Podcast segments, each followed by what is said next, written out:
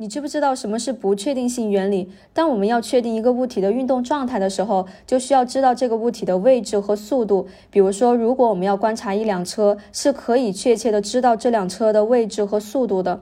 但是在微观世界里面，我们根本就没有办法同时测量出一个粒子的位置和速度。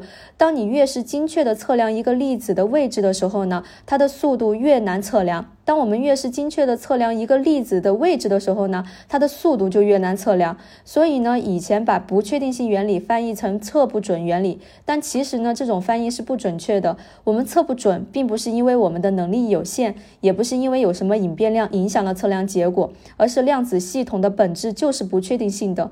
我呢，最开始死活想象不了为什么速度和位置就不能同时测量呢？有一天呢，我突然开窍了，因为呢，我老是把粒子想象成一颗球，而忘了它的本质是波粒二象性的。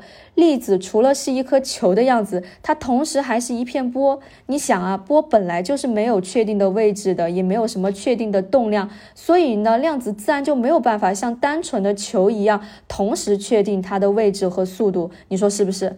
这就是不确定性原理。